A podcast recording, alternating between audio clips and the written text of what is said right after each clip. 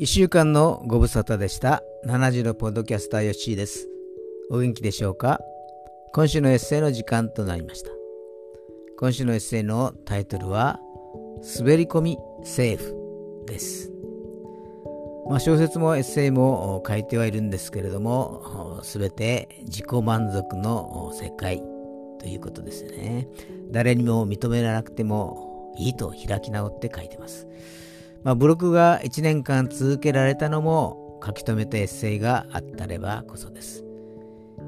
今は締め切り日にギリギリで持ち込むスリルを味わうことはなくなってしまいました。このエッセイを書いた当時は郵便局の窓口に12時夜中の12時前に滑り込んで、えー、本日の消し消印をもらうというのがなんとなく楽しかったんですけれどもそういうスリルもなくなってきました、えー、これは2007年12月の作品です。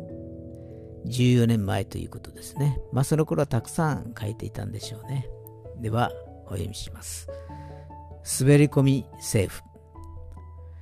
今年は2ヶ月に一度はどこかに応募してきた。上毛童話、新風社出版、心の言葉大賞、公募ガイドショートストーリー、北日本文学賞、香り大賞。でも発表されたものは全て沈んでしまった。たくさん書いて、たくさん落胆し、たくさん失望した。書けば書くほど陳腐な文章が多くなっているような気がする。あとは来年の1月1日に発表される北日本文学賞に夢を託すことにしよう。今年こんなに応募できたのは今まで書き留めてきたものが増えてきたためであろうか。エッセイは文章講座のたびに提出してきたので30近くは書き留めたことになるし小説の方もコツコツ書いてきたので30枚ぐらいならいつでも応募できる状況にある。でも50枚書いていた原稿がスティックの読み取りエラーで消えてしまったのはショックだった。専門業者に見てもらったが回復不能だった。でもまたコツコツと書けばいい。自分史みたいなものだからストーリーも構成も頭の中にある。9月30日締め切りだった北日本文学賞応募の時は滑り込みセーフだった。当日決印有効だったので、郵便局の夜間窓口で夜中の12時前までに持っていけばいいと思っていたけれども、民営化の関係でその日は午後から休みだった。原稿30枚を書き上げたのが7時過ぎ。窓口に行って休みなのには驚いた。ポストに入れたら当然消印は10月1日となるであろう。でもその日に受け付けてくれる窓口がない。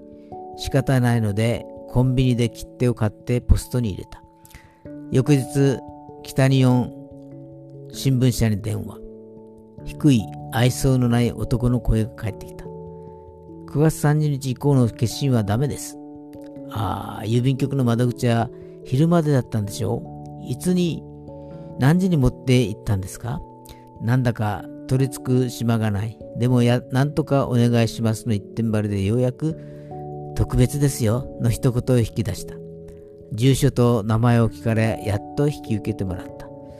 滑り込み政府の原稿が入賞に滑り込むと春から縁起がいいのだが。以上です。まあ、これも結局引っかからず、自分の才能のなさにただただ苦笑いする日々でした。これもまた楽しからずやです。それでは皆さんおやすみなさい。皆さんの明日が希望にあふれたものとなりますように。よッしーでした。